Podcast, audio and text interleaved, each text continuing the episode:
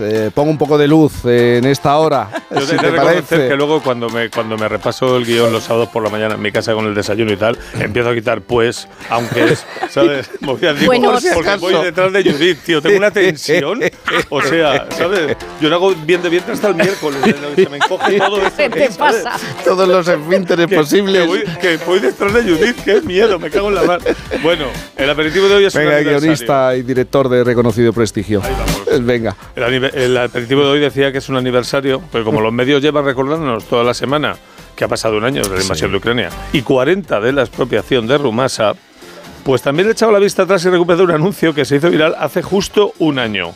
Me ha hecho mucha gracia. Nostalgia viral, podríamos llamarlo. Nostalgia viral. Me parece un departamento de un hospital. Nostalgia, aquel coronavirus. bueno, y el anuncio era este.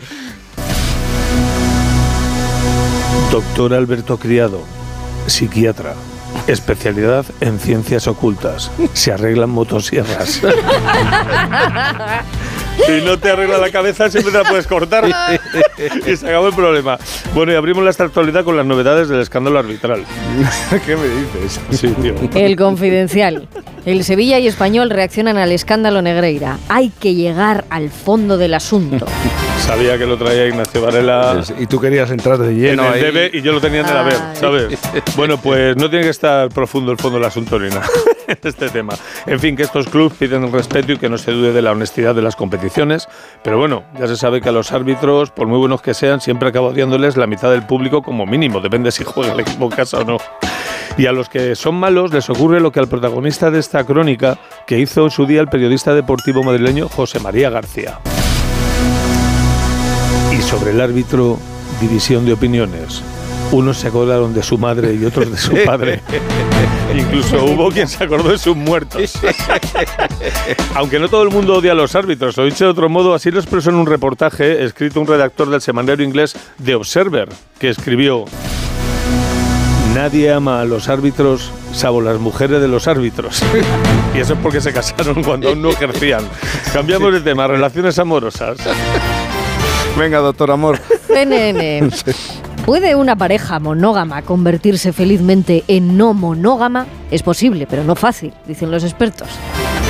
¿Cómo tenían que estar en la redacción ese día para convertir este tema en noticia contra? Un día de Yo- esos. Yo creo que lo traigo porque me he quedado muerto. CNN, ¿qué os pasa? Sería sábado por no- la tarde. No, no pagáis O- Reuters o, algo. Hombre, pero cualquier noticia es mejor que esto. ¿sabes? ¿Esto qué es? Clickbait. Esto, estos son estilos de vida. Entra en, al final del dominical y sois la CNN, tío, por favor. Bueno, en fin. Esta nueva tendencia de nuevas maneras de relacionarse amorosamente, ahora hay quien se plantea este tipo de mutuación de la relación monógama a una más abierta, ¿no? Tiene que estar complicado. Que sería algo así como las órdenes que le daba a su equipo el jugador de béisbol Yogi Berra. Que ahora entendéis por qué lo saco a relucir. ¿Cómo se llama? Yogi Berra, maravilloso. Va. Pues estas nuevas relaciones amorosas pueden ser esto que decía. Júntense de a dos, en tríos. Ahí va. La cuadratura del trío. Eh, que es verdad que la pareja tradicional igual yo no es funcional para la vida moderna, Sí. pero yo es que ya estoy hecho un lío con tantas posibilidades. El otro día solo, o sea, hay que decir, pero reconozco mi, mi, mi, mi, mi cerrilidad. Sí. El otro día vi una colección de banderas del Plus del LGTBI Plus Sí. y decía, coño, es- o sea, madre mía, ¿sabes?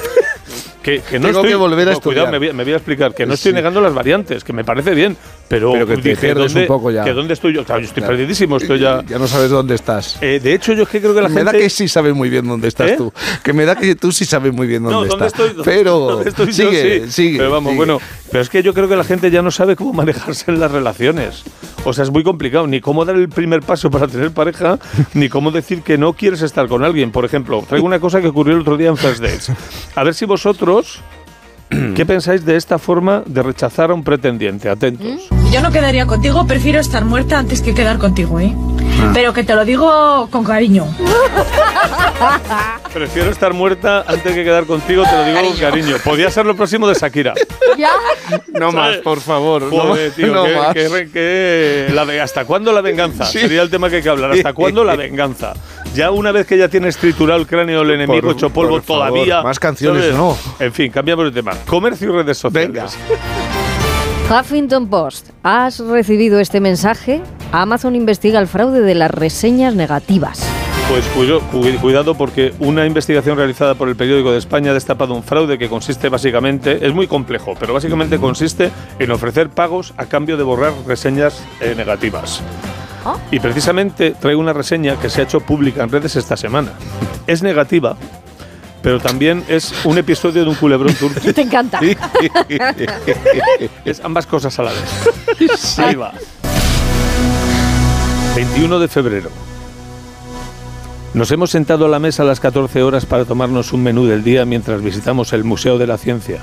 Son las 15.45 y todavía estamos en la mesa con los segundos platos sin retirar y esperando los postres. Nuestro camarero, su novia Vanessa se la ha pegado con otro, con lo cual lleva tres llamadas discutiendo con ella y cinco o seis paradas para enviar mensajes. Se ha liado con otro porque él no quiso salir de fiesta. A todo esto, aquí seguimos esperando. Esto es una crónica en tiempo real. Ay, ¿eh? ay, ay. Es maravilloso. Os rogamos que volváis a ese restaurante y nos contéis el segundo informando. episodio a ver qué ha pasado con Vanessa. Y otra cosa, aquí debería entrar protección de datos. Sí. Museo de la Ciencia, ¿dónde está el Museo de la Ciencia? Claro. ¿En qué ciudad está el Museo de la Ciencia? En Valencia. Nos vamos acercando, sí. ¿Vale? Así que eh, un camarero del Museo de la Ciencia de Valencia, ¿vale? Pues se refiere al que tiene una novia que se llama Vanessa. Bueno, tenía. Porque ya hemos lo visto. O, a lo mejor sigue. O a lo mejor sigue. Claro, Por hombre. eso, contádnoslo. Sí. y pasamos a hablar de ecología. La voz de Galicia. La verdadera importancia de los alimentos kilómetro cero. La huella de carbono, porque consumir este tipo de productos ayuda a reducir esta huella y también implica beneficios como el fomento de la agricultura y la ganadería local. Y hablando de esto, se ha hecho viral el etiquetado de un paquete de peras en almíbar. yo, yo es fascinante el mundo. se ha hecho viral el etiquetado de un paquete de peras en almíbar, donde puede leerse lo siguiente. Peras cultivadas en Argentina, empaquetadas en Tailandia. Han viajado más que yo. Eh, Vamos, perdona, Jesús Calleja es un niñato. ¡Qué recorrido! Tiene, más kilómetros que el coronavirus, ¿sabes? Y el etiquetado está en inglés, así que como que esto puede ser en Canadá, ¿vale? Pasamos a hablar del mundo empresarial. Diario de avisos. ¿Cómo generar un nombre de empresa a la medida de tu negocio? Esto, Bueno, esto bueno, me gusta. bueno. Se trata de un artículo donde se recomiendan algunos generadores de nombres, un poco de inteligencia artificial, hay un, algoritmos y cosas para las empresas a medida de sus necesidades. Tú le metes tus parámetros y las empresas te dan, ¿vale? algo, algo que a lo mejor tenía que haber hecho esta empresa suiza, de la que voy a hablar. Es una consultoría económica, un holding bastante potente con sede en Zurich, pero cuando leemos su nombre, no sé yo, como que parece otra cosa. Sí. ¿Por qué este holding empresarial se llama Sobaco No. Holding? No. Eh, no. Sí, se llama Sobaco. Es la palabra favorita. Si hubieran usado un generador de sí, Sí. si hubieran usado un generador de textos, les habría recomendado algo más bonito como axila, Sí, la holding. que es una palabra axila Holding. Sí, holding. Suena mejor, ¿eh? Qué precioso. O alerón, de te canta el alerón, alerón holding. En este plan de te canta el alerón me gusta mucho una expresión que he descubierto hace poco que es te, te chilla la ardilla. Porque, no la había escuchado yo. tampoco, porque hay gente que tiene un gato muerto en la cabeza y otros una ardilla en el sobaco. Menudo zoo. Terrible. dejo la imagen y, y vosotros sabéis lo que Te hacéis con chilla ella. la ardilla. Te chilla la ardilla. Te chilla la ardilla, ¿no? Un poquito. Bueno, y vamos ya con el repaso a los artículos de segunda mano de la red, empezando por un electrodoméstico, un robot muy útil para quien tenga un bebé. Ahí va. 20 euros. Robot cocaína para bebés. ¿Qué dice? Es como si le dieras 30 colacaos. No la cuesta, no se duerme en tres días. 78 horas agitando el sonajero sin parar. Ríete tú de una rave en Tarragona. O sea, eres el bebé en la habitación armando una que flipas. Y un último objeto, un ordenador dentro de una carcasa transparente que permite ver todos sus componentes. Una ganga. Seguro. Ahí va. 75 euros. Ordenador PC Windows 7 con dos migas de memoria, caja de metacrilator hecha a mano nuevo. Migas, metacrilator hecha sin H, nueva con B. Debe vender el ordenador porque ni lo ha encendido. El procesador de textos no lo ha abierto, eso es seguro. A Gonzalo Ahí de también le hubiera pasado. También le hubiera. Unas glosas, Emilio. hombre, unas glosas. A Emilio, a Emilio, Emilio. Emilio el de las glosas. Joaquín el del tercero y Emilio el de las Bueno, oye, yo creo que todo lo res- se puede resumir en te chilla la ardilla, la Fernando. Eira. Sí, sí, sí. Esta- Chilla la ardilla, me parece maravilloso. A Judith le parece interesante la... La web, vamos, tiene que estar ya en los corpus académicos. Humo. Bueno, Judith González, eh, hoy tienes una mañana tranquila. Hoy tengo una mañana tranquila, sí. Sí, sí, sí. Pero vas a leer algo en particular, vas quieres eh, Tengo acercarte a algún algún libro. texto. No, tengo ahí algún libro a medias que estoy leyendo alguno chulo, uno que de, Sí. de puentes curiosos y datos de puentes, que esta Sí. verdad me está gustando Que mucho. se lleva mucho Sí, lo de los así- puentes y los túneles. No, pero es de estos libros ilustrados y tal, como muy bonito también para ver tranquilo. Muy bien. Y Teo, por la Teo- tarde me voy a Teo y ver los un- puentes. No es esa Me edición. encantaría, ¿no? Judith, filóloga, ¿qué vas a leer? Pues tengo un auto definido. Además, seguro que te. Seguro que te y los puentes lo están revisando ahora, o sea que cuidado, cuidado. Sobre todo los de Calatrava. Y tú, Fernando Aira, no vas a seguir celebrando, entiendo yo. No, Sí. yo, bueno, hoy tengo boda. Pero no es tu boda. celebración, sino es No, no, otra no es mi celebración. Es otra celebración. De hecho, no puedo estar en mucha boda. Pasar esta Cualquier noche, excusa es buena. Y depende de cómo se me dé la Para celebrar. laboral. Pues un abrazo muy grande a los dos. Igual para vosotros. Llegan las noticias a Onda. Cero.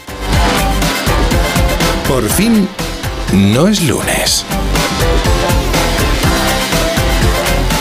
Con Cantizano.